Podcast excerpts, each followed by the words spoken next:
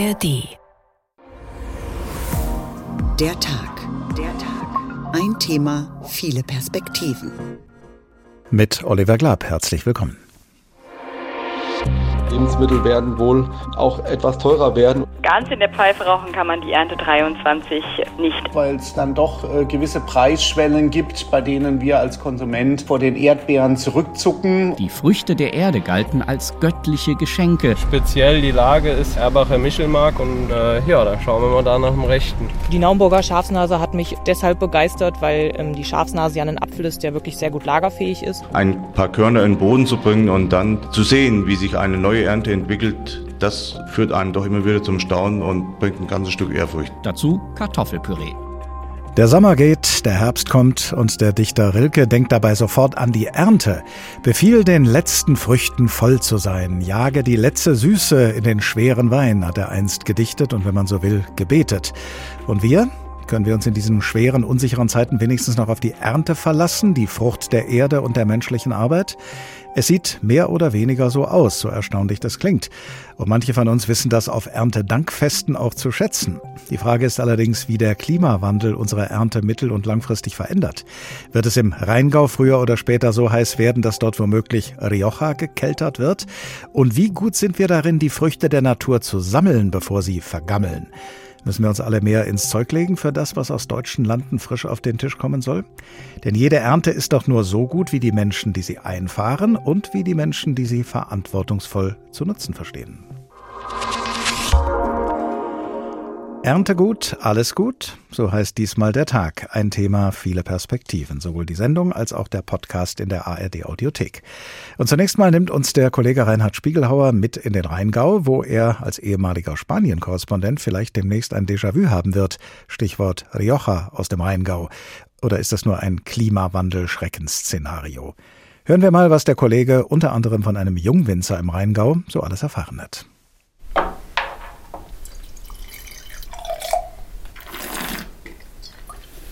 Wir sind jetzt hier bei uns im Holzfasskeller. Besonders der Spätburgunder muss ein bisschen bemuttert werden. Und ich finde, dem tut es extremst gut, wenn er einfach in Holzfässern reifen kann und wenn er dadurch seine volle Aromatik entwickeln kann.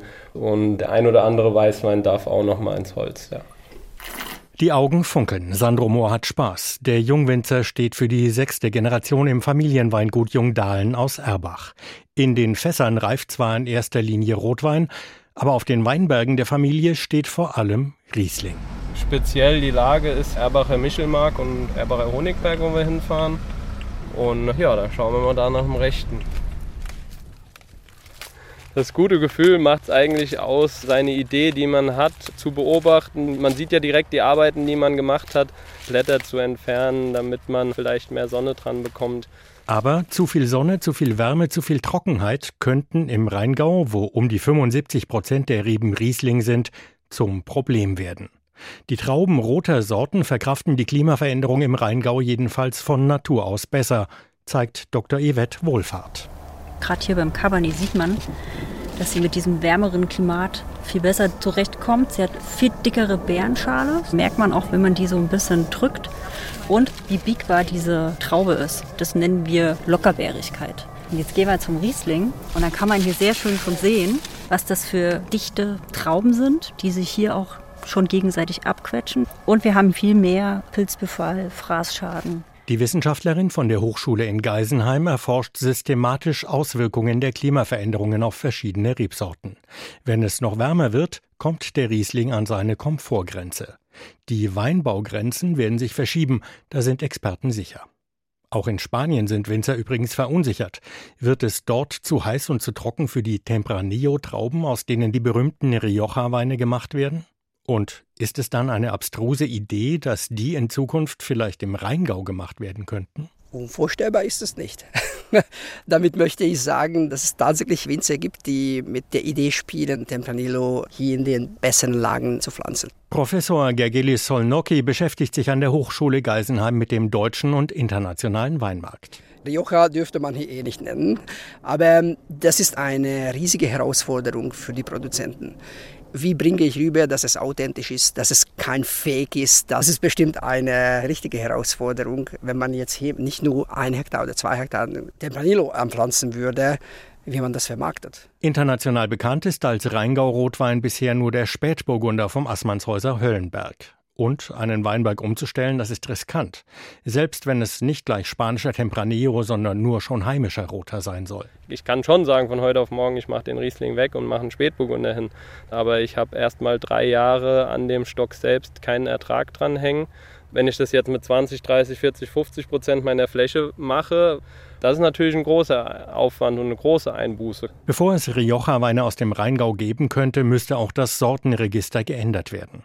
Im Moment dürfte Tempranillo zum Beispiel höchstens als Versuchsanbau gepflanzt werden. Und der Riesling ist halt nun mal die charakteristische Rebsorte im Rheingau. Sandro Mohr setzt deshalb auf neue Methoden, um die Feuchtigkeit in den Weinbergen zu halten, das Mikroklima kühl, die Trauben schattiger. Der Riesling ist noch lange nicht am Ende sagt er. Dafür haben wir ja Gott sei Dank hier im Rheingau die Hochschule in Geisenheim, die uns da sehr, sehr gut zur Seite steht, dass wir hier auch noch die nächsten Jahrzehnte, Jahrhunderte das gute, schöne Glas Riesling, Spätburgunder oder vielleicht auch den ein oder anderen neuen Kameraden ausschenken können und könnte irgendwann vielleicht auch ein Tempranillo sein, wer weiß, ne? Erkenntnisse und Eindrücke des Kollegen Reinhard Spiegelhauer nach seinem Besuch im Rheingau. Weiten wir an dieser Stelle den Blick vom Rheingau auf ganz Hessen und von der Weinlese auf die Ernte insgesamt. Marie-Christine Meyer ist beim Hessischen Bauernverband Referentin für Ackerbau und Nutzpflanzen und kümmert sich außerdem speziell um Zuckerrüben, Saatgutfragen und Verfahrenstechnik. Guten Tag, Frau Meyer. Hallo. Wenn zumindest der Gedanke in der Welt ist, im Rheingau irgendwann Rioja anbauen zu müssen, weil einem der Rheingau von seinen Temperaturen her immer spanischer vorkommt, dann gibt's ja vielleicht noch andere, zumindest denkbare Szenarien in der hessischen Landwirtschaft. Auf welche klimatischen Herausforderungen stellen Sie sich denn ein beim Hessischen Bauernverband?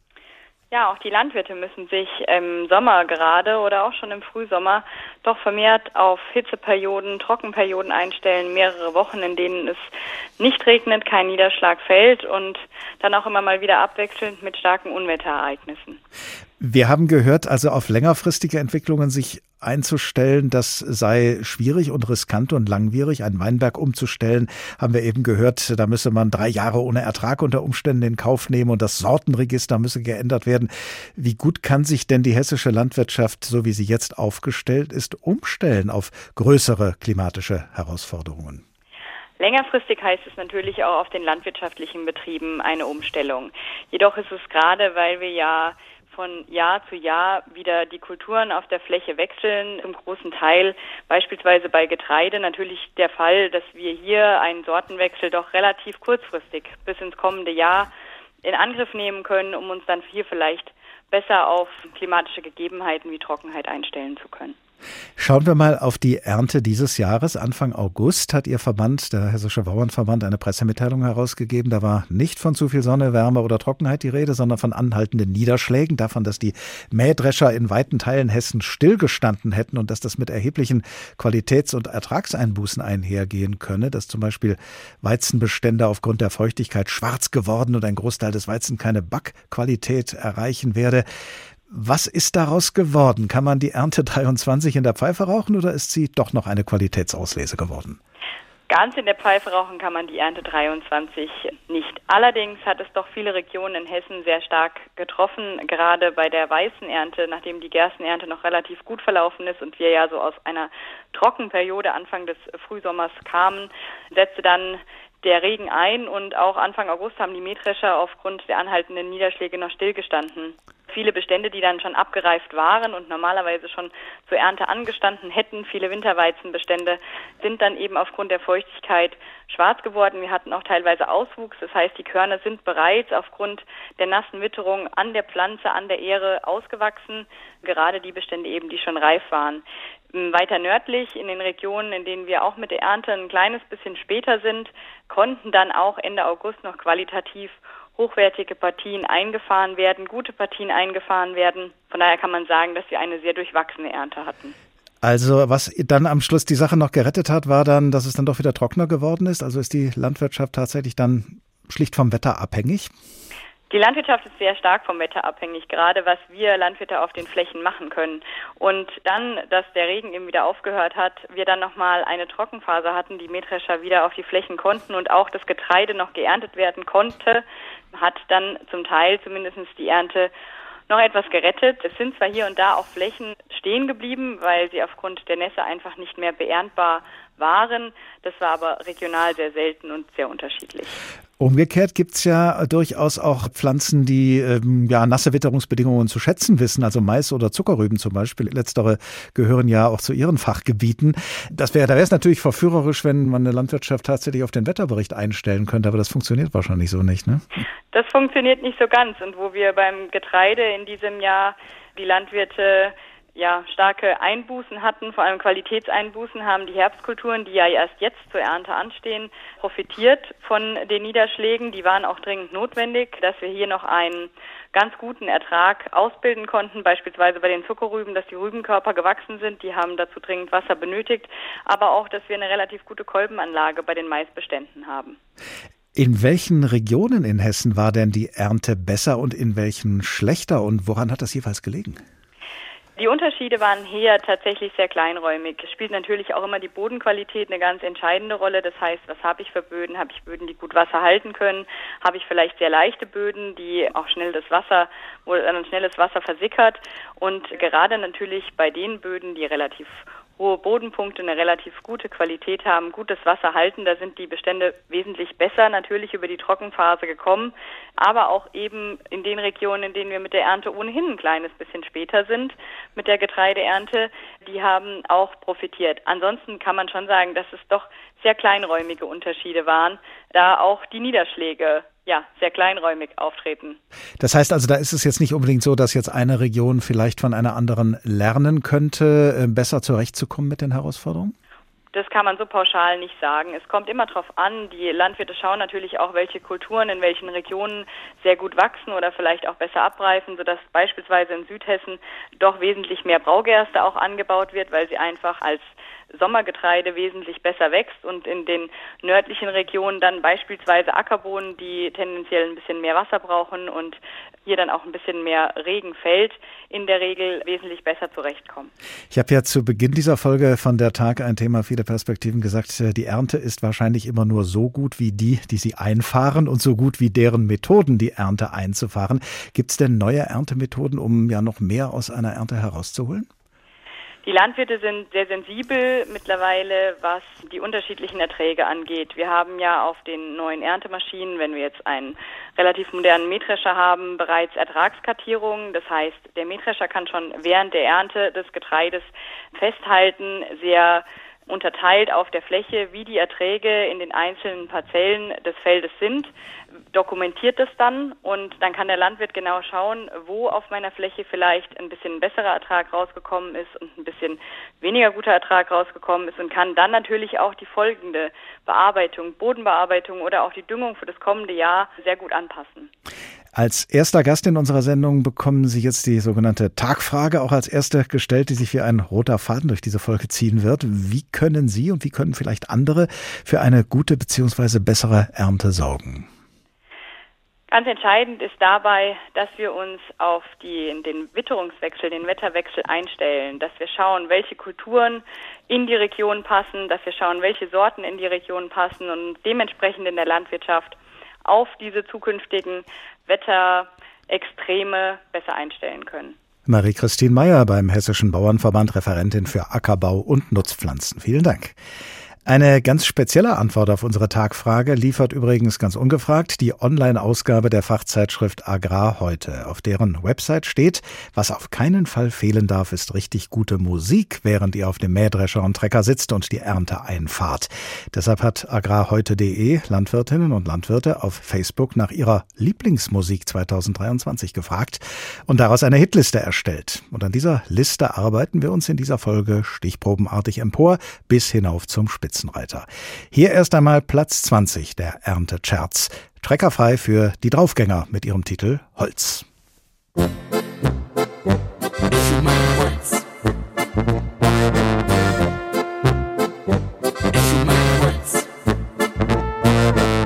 Okay, der Song beginnt und er bekommt ein Thema. Ich um mein Holz.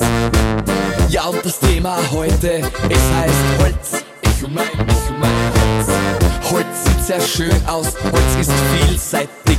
Ich um mein Holz. Du kannst es verbrennen, du kannst es sägen. Ich um mein, ich um mein Holz. Ja, wenn du es verbrennst, dann spendet es Wärme. Die Draufgänger mit ihrem Song Holz, Platz 20 in der Erntehitliste der Fachzeitschrift Agar. Heute später noch mehr aus diesen Charts. Hier ist der Tag, ein Thema, viele Perspektiven. Heute geht es um die Frage, Ernte gut, alles gut? Wie gut oder besser wie durchwachsen die diesjährige Ernte in Hessen gewesen sein wird, das haben wir eben schon gehört. Aber auch bei einer noch so guten Ernte ist noch längst nicht alles gut. Denn diejenigen, die die Ernte eingefahren haben, müssen sie ja anschließend auch gut verkaufen, damit sie von ihren Erträgen leben können. Und da treffen nun in Sachen Lebensmittelpreise unterschiedliche Interessen aufeinander. Mehr darüber von unserem Wirtschaftsreporter Alexander Schmidt. Maximilian Reul bewirtschaftet mit seiner Familie den Hof Wetterauer Früchtchen im mittelhessischen Münzenberg-Gambach.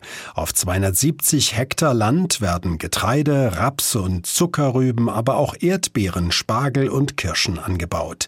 Die meisten Produkte werden an Supermarktketten geliefert, der Rest wird direkt auf dem Hof an Kunden verkauft.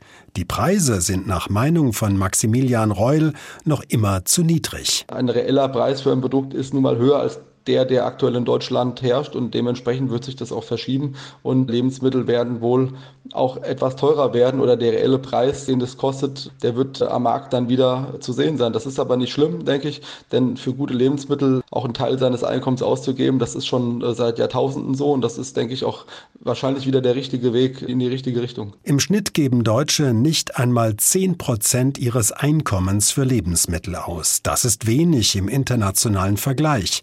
Kai Hudetz, Geschäftsführer des Instituts für Handelsforschung in Köln, sagt, der Konsument ist eben nicht bereit, in vielen Fällen für hochwertiges Gemüse dann auch äh, mehr zu bezahlen. Er weicht aus, ganz generell natürlich in Einstiegssegmente.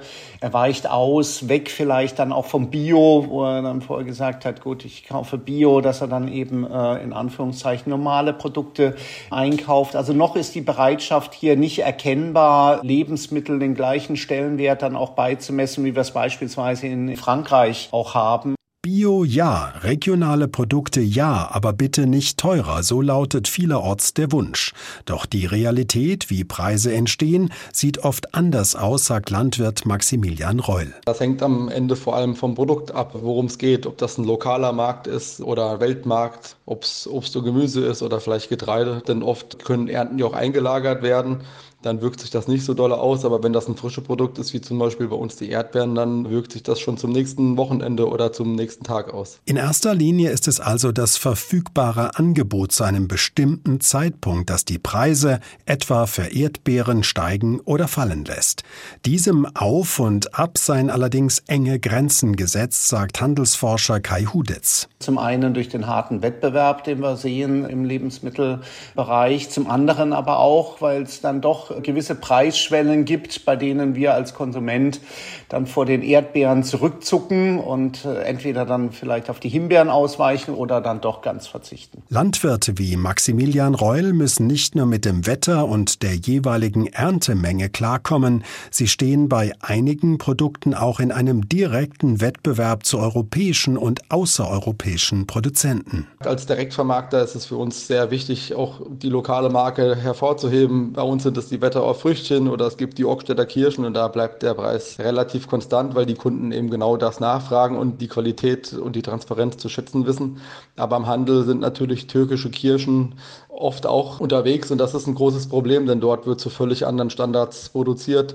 Dort gibt es keinen Mindestlohn, dort gibt es keine Pflanzenschutzmittelgesetze, wie wir die kennen und dementsprechend wird dort auch viel produziert und beeinflussen auch den gesamten Preis natürlich. Die Handelsketten fahren also zweigleisig, verkaufen Lebensmittel aus aller Welt, zunehmend aber auch lokale und regionale Produkte. Die dortigen Einkäufer, sagt Maximilian Reul, seien inzwischen jünger und aufgeschlossener, in erster Linie an guter Qualität und verlässlichen Lieferungen interessiert und meist auch bereit, faire Preise für regionale Lebensmittel zu bezahlen. Der Landwirt aus Münzenberg-Gambach fährt ebenfalls zweigleisig. Neben dem Verkauf an den Handel will er den Direktverkauf auf dem Hof ausbauen, um unabhängiger zu werden, auch vom Auf und Ab der Preise. Das berichtet unser Wirtschaftsreporter Alexander Schmidt. Zugegeben, auch wir, die wir konsumieren, wären natürlich sehr gern unabhängig vom Auf und Ab der Preise. Und da wäre es verführerisch, das Obst, das wir gerne essen möchten, direkt vom Baum zu pflücken, und zwar kostenlos.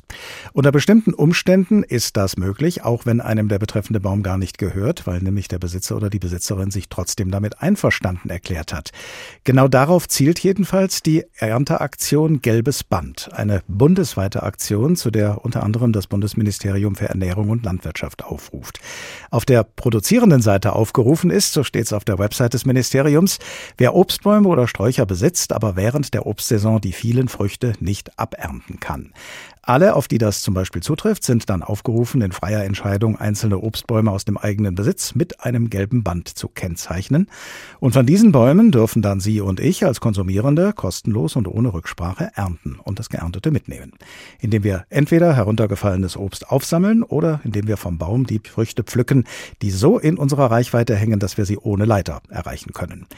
Die Aktion sorge dafür, so steht es auf der Website des Bundesernährungsministeriums, dass in Deutschland mehr Obstbäume abgeerntet werden und dass dadurch mehr Obst verwertet wird.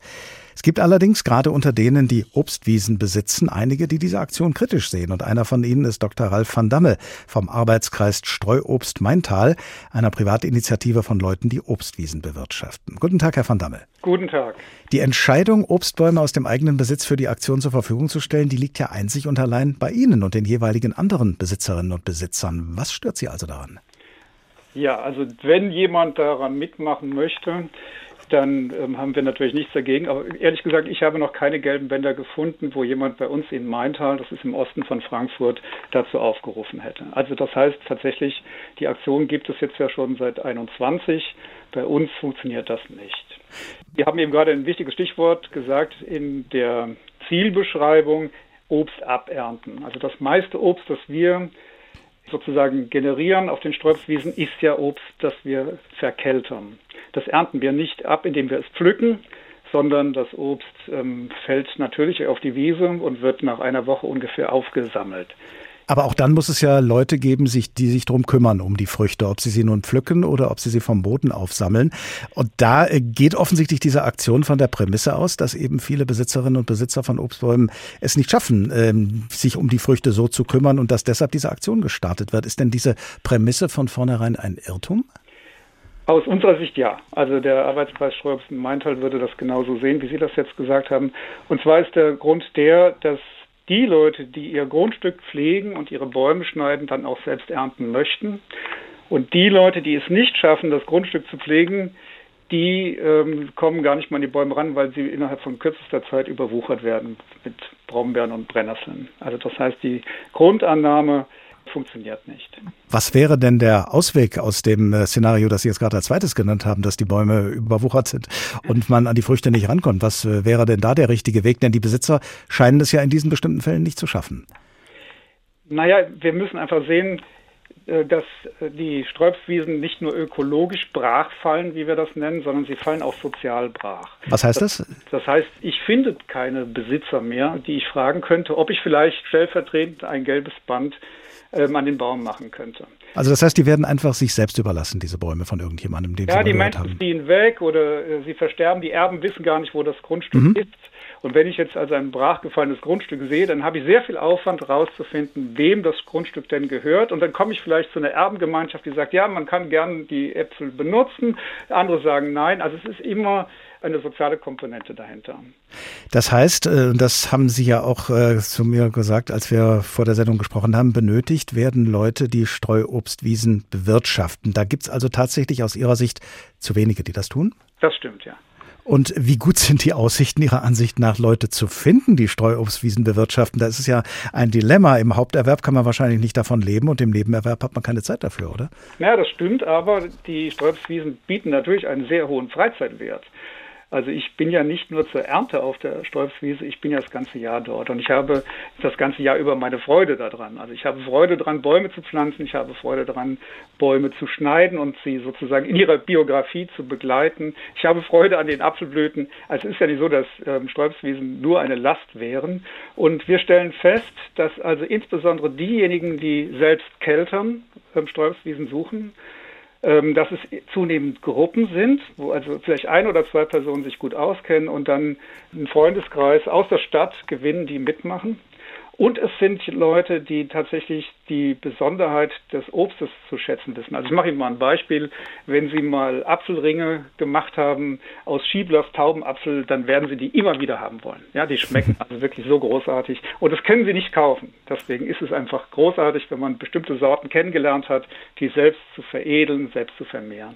Nun könnte ich mir vorstellen, die Chance, selbst Obst zu pflücken bei der Aktion Gelbes Band, bringt viele Leute überhaupt erst mal dorthin, wo das Obst herkommt kommt, also an den Ort und ist deshalb vielleicht geeignet, überhaupt erstmal das Interesse zu wecken, das bei Ihnen ja augenscheinlich schon längst vorhanden ist. Mhm. Das wäre toll, also ganz großartig, wenn wir so eine direkte Verbindung hätten. Und da sind wir genau an dem Punkt, die Bänder an den Bäumen schaffen ja eine Anonymität. Also ich kann zu dem Baum gehen, wann immer ich möchte, kann dort Obst entnehmen. Ähm, eine ganz andere Situation habe ich, wenn ich äh, einen Freund, den ich vielleicht aus dem Turnverein kenne, anspreche und sage, also dieses Jahr schaffe ich es nicht, diesen einen Baum zu ernten. Magst du vielleicht hingehen mit deinem Sohn? Und dann habe ich den vielleicht im Gespräch und kann ihn aus dieser Anonym also nicht vorhandenen Anonymität heraus, kann ich ihn an die Sträubswiese heranführen. Aber wenn die Menschen nur das Obst sehen, nur die Ernte sehen, dann fürchte ich, dass die Anonymität dazu führt, dass sie sich eben nicht für die Sträubswiesen interessieren. So, Ihnen stelle ich jetzt natürlich auch unsere Tagfrage. Wie können wir, Sie, ich oder wer auch immer dafür sorgen, dass auf Streuobstwiesen zum Beispiel eine gute Ernte heranwächst und wie stellen wir sicher, dass wir diese Ernte auch sinnvoll ausschöpfen? Mhm. Ja, also auch wir stellen fest, dass wir Sorten verändern. Vor zehn Jahren hatten wir gesagt, dass man bloß keine Birnen mehr anpflanzen möge wegen verschiedener Krankheiten. Das hat sich komplett geändert. Also Birnen sind momentan die Klimagewinner.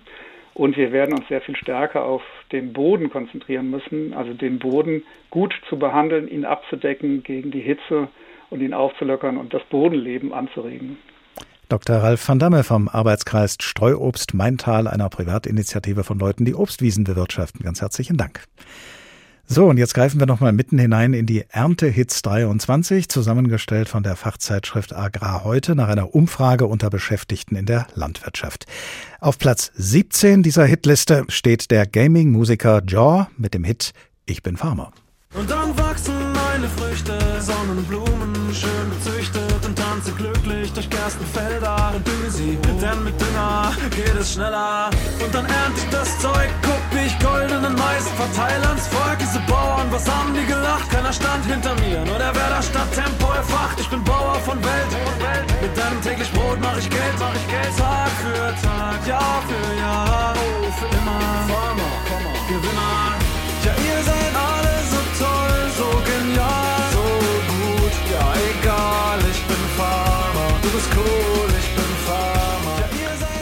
Ich bin Farmer von Jaw in den Erntehits 23 zusammengestellt von der Fachzeitschrift Agrar heute auf Platz 17. Keine Angst, auch Platz 1 werden wir Ihnen nicht vorenthalten. Wir werden uns in einem ganz großen Sprung dorthin bewegen. Erntegut, alles gut, hier ist der Tag. Ein Thema, viele Perspektiven.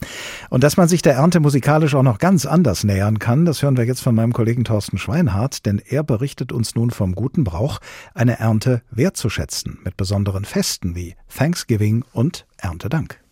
Uns sind schon die Wälder, gibt die Staubefelder und der Herbst beginnt.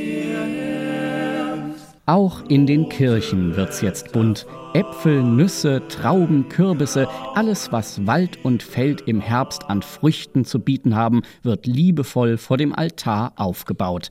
Das Erntedankfest wird meist am ersten Sonntag im Oktober gefeiert, genauer am Sonntag nach dem Michaelistag, dem 29. November. Kein willkürlich ausgesuchter Termin, denn an Michaelis endete traditionell das ländliche Wirtschaftsjahr, erklärt die Frankfurter Brauchtumsforscherin Dr. Jutta Feining. Dann hatten die Leute endlich wieder Zeit nach vielen Monaten harter Arbeit und sie hatten auch Geld durch den Verkauf der ersten Produkte und man konnte wieder feiern. Wir und wir streuen den Samen. Rund um das Erntedankfest haben sich im Lauf der Zeit die unterschiedlichsten Bräuche entwickelt. Festumzüge, Prozessionen, aufwendig geflochtene Erntekronen aus Getreidehalmen oder Weinreben. Das Obst und Gemüse auf den Altären wird häufig an Bedürftige verteilt.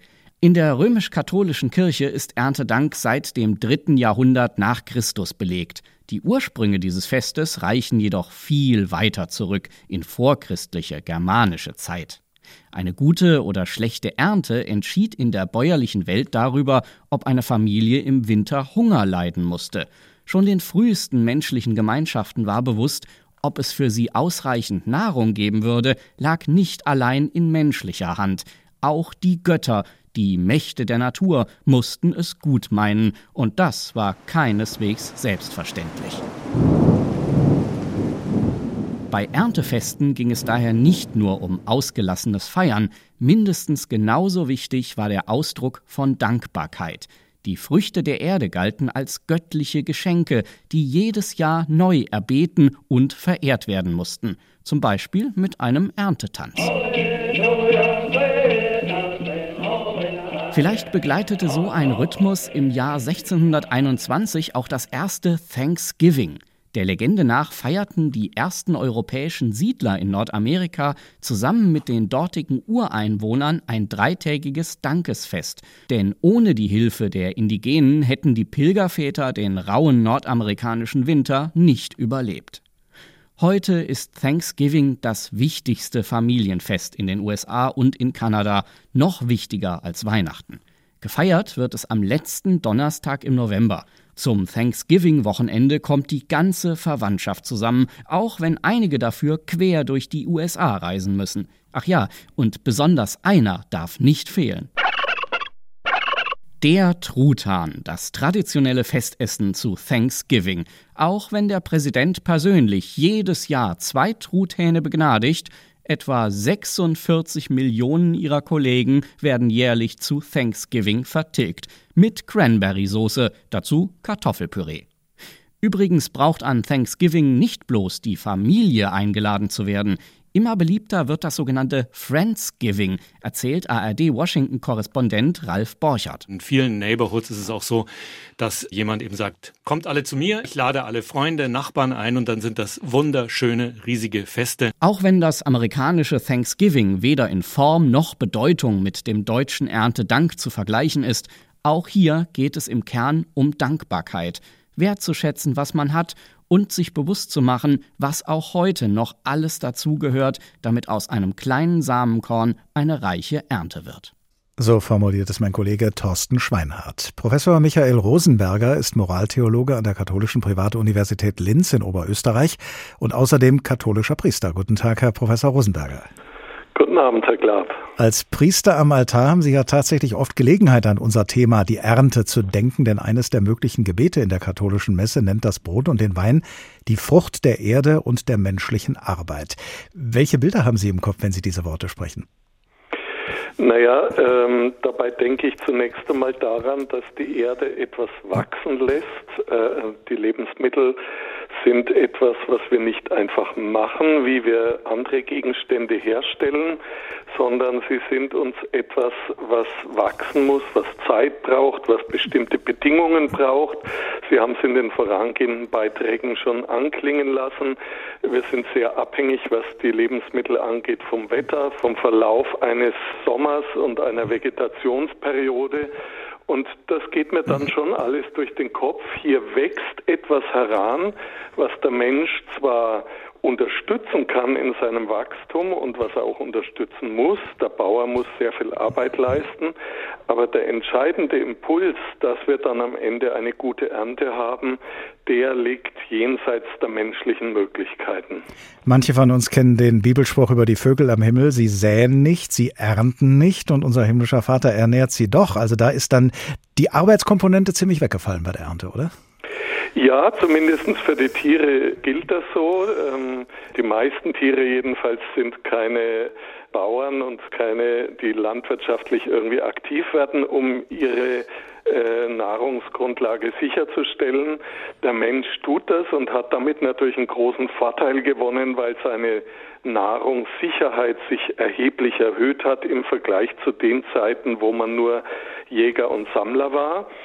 Aber trotzdem bleibt uns die Abhängigkeit von den Umweltbedingungen, von den Wetterentwicklungen. Und die spüren wir gerade auch, wenn wir dann Erntedank feiern und sind froh und dankbar, wenn wir eine gute Ernte nach Hause fahren. Sie waren ja mal Gast im HR Infofunkkolleg, Herr Professor Rosenberger, und da haben Sie mhm. gesagt, man sollte Lebensmittel als Geschenk des Schöpfers betrachten. Damit mhm. können gläubige Menschen möglicherweise etwas anfangen, aber was machen mhm. diejenigen von uns, die nicht an einen Schöpfer, an einen Schöpfergott glauben? Ähm, als Geschenk können Sie genauso äh, die Lebensmittel empfinden und wahrnehmen. Denn äh, wenn man jetzt sagt, okay, an einen Schöpfer glaube ich nicht, dann kann man sagen, es ist ein Geschenk der Erde, es ist ein Geschenk des Ökosystems oder wessen auch immer. Ich brauche nicht unbedingt einen einen personalen Geber mir vorstellen, der mir diese Gaben schenkt und kann sie trotzdem als etwas Unverdientes, als etwas, was ich nicht gemacht und nicht durch meine Arbeit allein erzeugt habe, empfinden. Und äh, das gibt diesen Gaben nochmal einen großen zusätzlichen Wert und macht mir bewusst, ich bin davon abhängig. Ich kann nicht ohne diese Lebensmittel leben, aber sie werden mir geschenkt, sie sind mir gegeben und dafür bin ich dankbar. Vorhin haben wir gehört, im Durchschnitt geben die Menschen bei uns in Deutschland weniger als 10 Prozent ihres Einkommens für Lebensmittel aus. Das mhm. ist bei mhm. Ihnen in Österreich vielleicht ähnlich. Ich weiß es nicht. Welche Schlüsse ziehen Sie denn daraus? Naja, wenn wir es mal im internationalen Vergleich sehen, dann gibt es durchaus ein, ein, erhebliches Gefälle.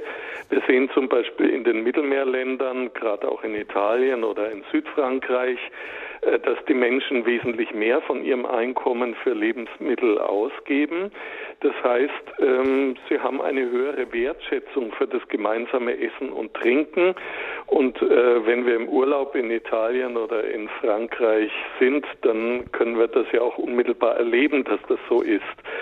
Das hat viel mit einer Kultur zu tun, auch mit dem, dass man sich mehr Zeit für Essen und Trinken nimmt, dass man gerade auch an den Abenden ganz selbstverständlich in den Familien gemeinschaftlich isst und dass das einen hohen Stellenwert hat. Und da ist man dann auch bereit, für, ich sage jetzt mal, das Auto oder den Computer ein bisschen weniger Geld auszugeben, denn natürlich verdienen die Menschen im Süden Europas nicht mehr, sondern eher sogar etwas weniger als wir. Trotzdem geben sie für Lebensmittel mehr aus. Meine Oma, das weiß ich aus Erzählungen, hat schon vor mehr als 50, 60 Jahren, wenn es um das Tischgebet ging, gesagt, und ich höre auch etwas Selbstironie heraus, lasst die Bauern beten, wir kaufen alles auf dem Markt. Was ist das für eine Einstellung, die meine Oma mit diesen Worten auf den Punkt gebracht hat?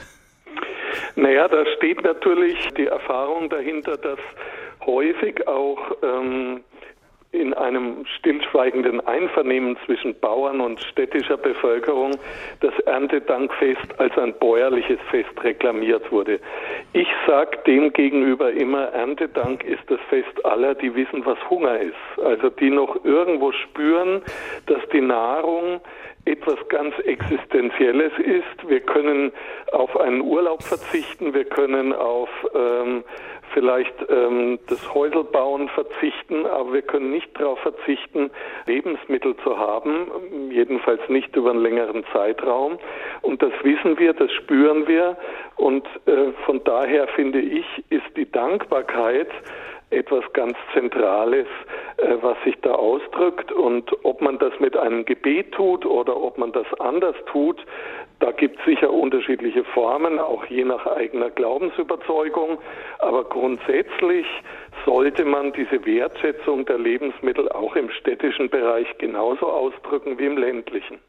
Aus einer Wertschätzung kann ja im Idealfall dann auch ein gewisses Verhalten erwachsen. Auch an Sie als Moraltheologen geht deshalb jetzt die Tagfrage, die wir durch diese Sendung ziehen. Wie können wir alle für eine gute bzw. bessere Ernte sorgen und wie kann man mehr aus einer solchen Ernte machen? Im Bereich des Religiösen und des Ethischen äh, können wir jetzt nicht dafür sorgen, dass auf den Feldern besser geerntet wird.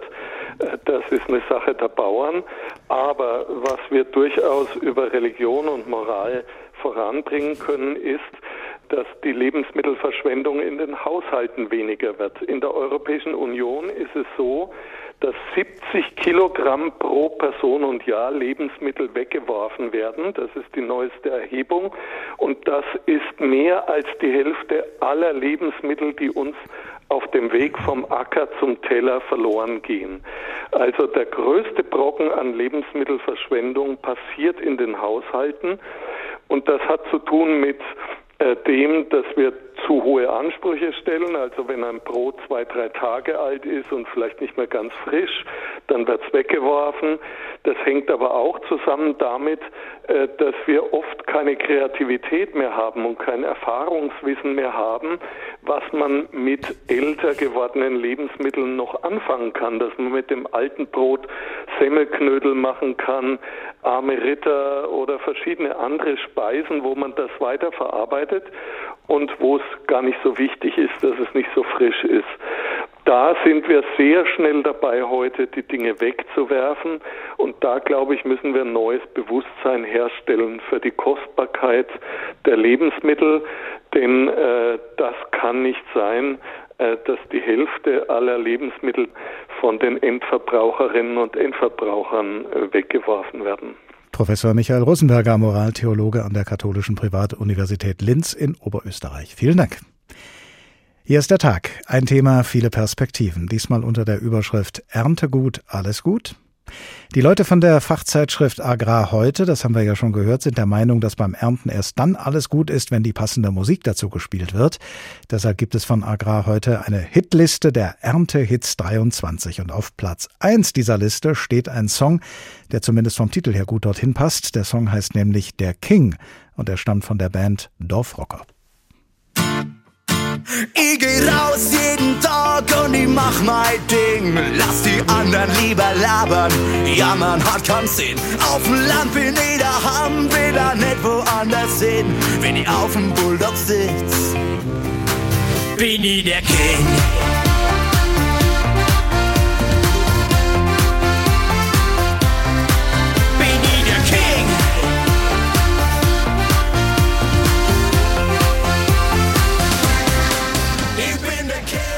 Die Band Dorfrocker und ihr Song Der King, Platz 1 in den Ernte-Hits 23 der Fachzeitschrift Agrar heute.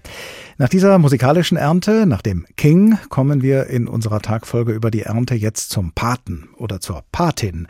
Denn eine solche Rolle können Sie oder ich übernehmen, wenn wir das wollen. Es geht nämlich um die Patenschaft für einen Baum. Möglich ist eine solche Patenschaft im nordhessischen Edertal und unsere Reporterin Silvia Ritter hat mit Leuten gesprochen, die eine solche Patenschaft übernommen haben und auf diese Weise an ihrer eigenen Ernte arbeiten. So eine Baumpatenschaft finde ich was ganz Besonderes. Bin hier beheimatet im Edertal und auch durch regelmäßige Ausflüge her einfach zugucken kann, wie das halt im wahrsten Sinne des Wortes wächst, das Projekt. Mittendrin im Naturpark Kellerwald-Edersee wachsen sie die alten Apfelsorten. Neben Blühflächen und einem Naturbeobachtungsstand mit direktem Blick auf die Patenbäume und übers Edertal. Die Apfelsorte kann der Pate selbst auswählen.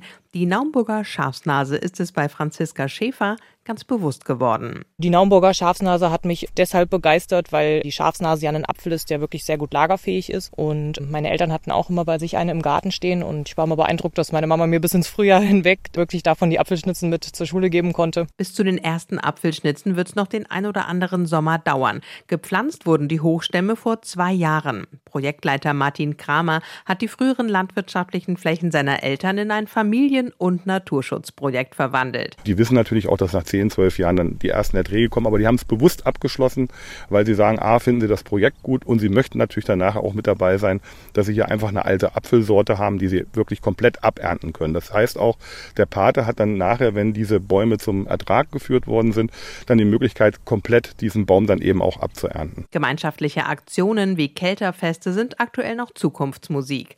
Neben Apfelbäumen gibt es bei Martin Kramer auch Patenschaften für Blühwiesen und Bienen. Über fünf Hektar groß ist das Naturschutzprojekt Edertal blüht.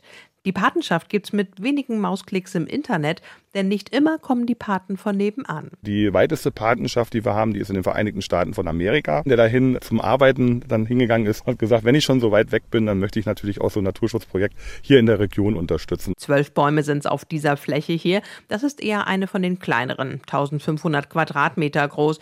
Was kostet denn so eine Patenschaft genau? Das erste Jahr bei dem Baum kostet 80 Euro. Da ist eben die Anschaffung des Baums und die Pflanzung mit dabei. Dann gilt es wählen. Basispatenschaft für fünf Jahre oder Premium Pate für 10. Bis dahin dürfte es auch den ersten vollen Baum geben.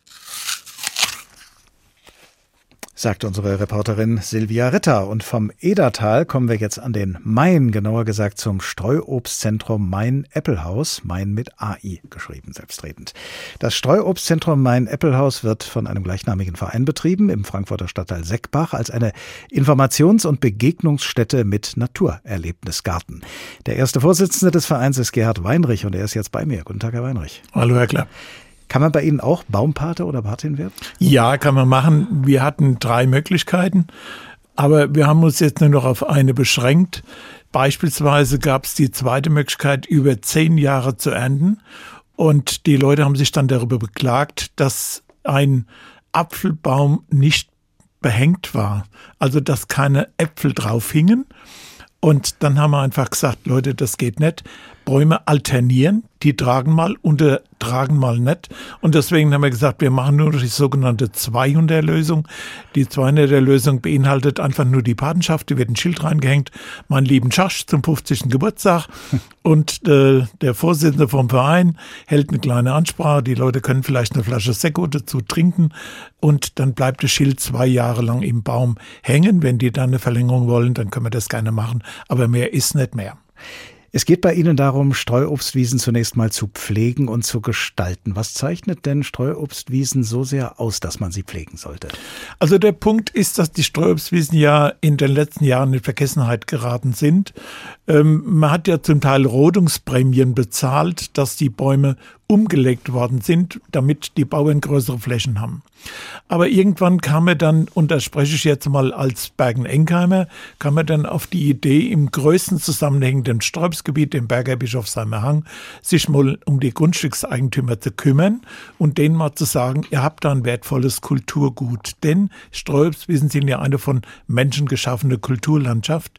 Und wir haben den Leuten dann empfohlen, wenn sie es selbst nicht machen können, und wir reden hier von Grundstückseigentümern, die alle in einem Alter zwischen 70 und 90 Jahren sind, wo die Enkel oder die Kinder kein Interesse mehr an der Bewirtschaftung der Wiesen haben, dass wir dann gesagt haben, wir versuchen, diese Streuobstwiesen zu vermitteln.